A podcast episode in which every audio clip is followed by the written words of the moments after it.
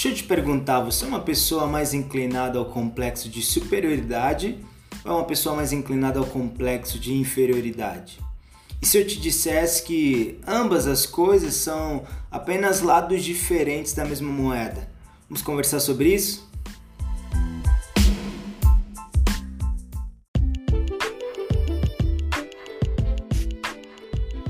Olá, olá, muito bem-vindo e muito bem-vinda. Eu sou Isaac Lessa você está ouvindo Mentalidade Disruptiva, um guia de ajuda espiritual para quem busca mais que autoajuda.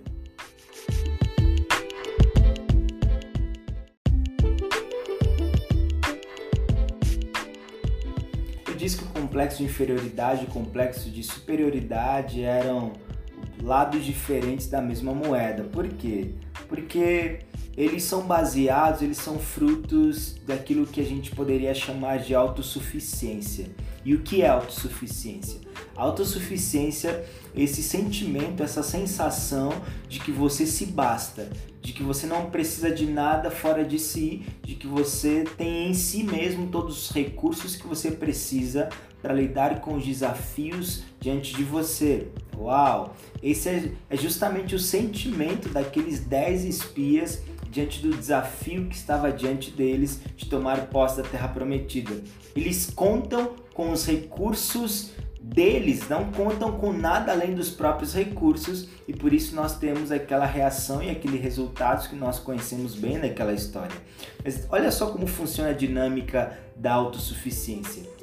Quando você está diante é, de situações ou de pessoas, vamos pegar situações primeiro. Quando você está diante de situações que você já tem experiência, que você domina, que você conhece bem, que você já passou por aquilo antes, você de alguma maneira se sente superior. Ou quando você está diante de pessoas que você uh, olha para elas e você se sente mais inteligente, se sente mais preparado, tem mais conhecimento, se sente mais bonito que essas pessoas, você se sente de alguma forma superior. Porém, quando você está diante de pessoas que são muito mais inteligentes que você, são ah, tem mais habilidades, tem mais conhecimento, tem mais experiência, tem mais estrutura, tem mais recursos, você se sente de alguma forma esmagado, se sente humilhado, se sente inferior a essas pessoas.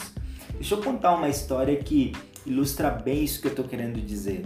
Quando eu era adolescente, por volta de uns 14, 15 anos, a grande paixão que eu tinha na minha vida era rock and roll bateria e MTV. Pois é, quem é da minha geração mais ou menos vai se lembrar. Então, a minha vida era sair da escola, voltar para casa e ligar a MTV e ficar o dia inteiro assistindo clipes de rock na MTV.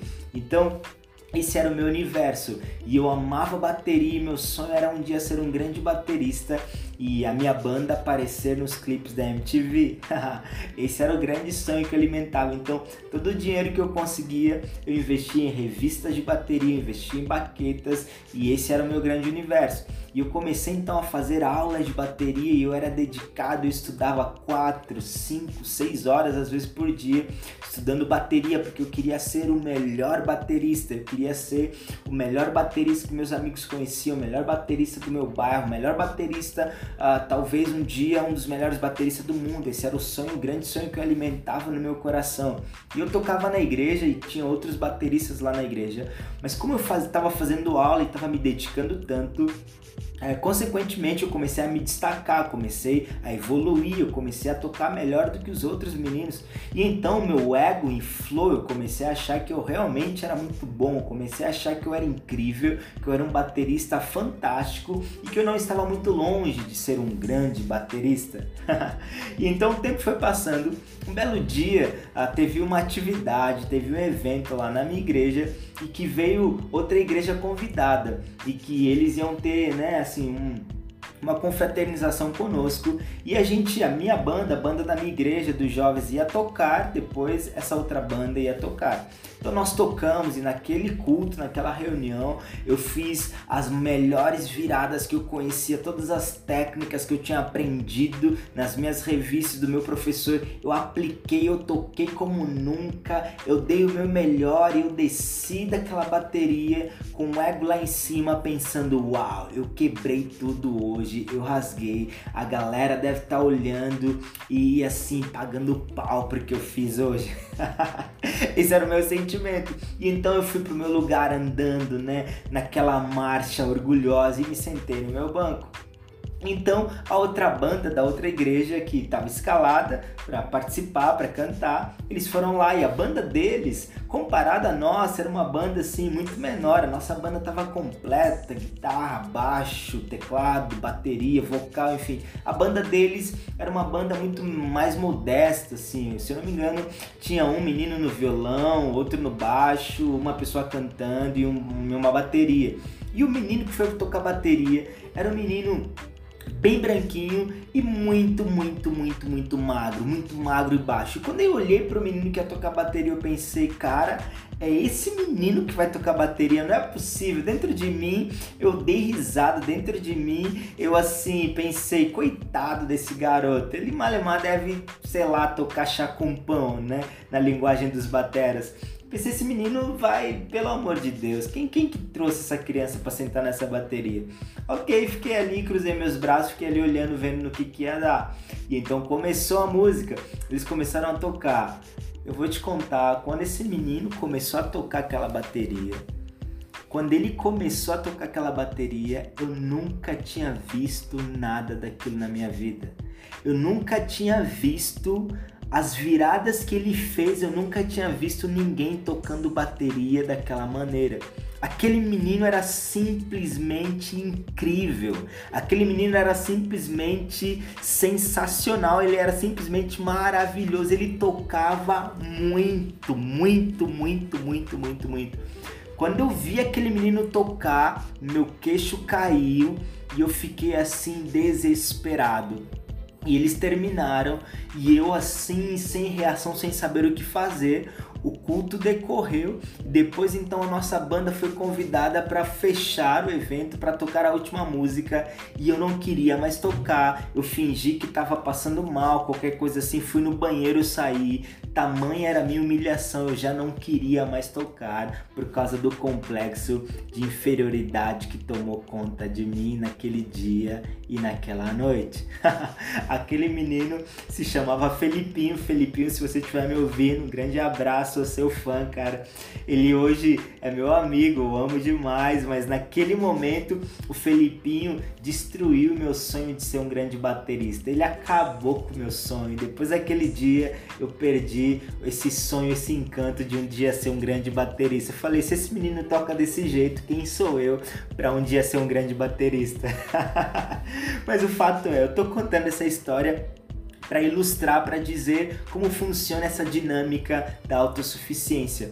Quando você está diante de pessoas e situações que você é, tem mais experiência, mais conhecimento, você se sente superior. Mas quando você está diante de situações, diante de pessoas que têm mais habilidade, têm mais conhecimento, têm mais experiência que você, você se sente inferiorizado, você se sente menor, você se sente esmagado.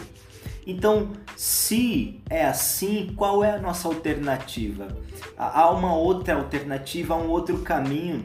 É, a minha palavra, a minha reflexão, a minha conversa com você hoje é justamente essa, de que há um terceiro caminho. A gente não precisa tornar o nosso coração autossuficiente e ficar nessa montanha russa de complexo de superioridade complexo de inferioridade. Complexo de superioridade uma hora e complexo de inferioridade outra hora.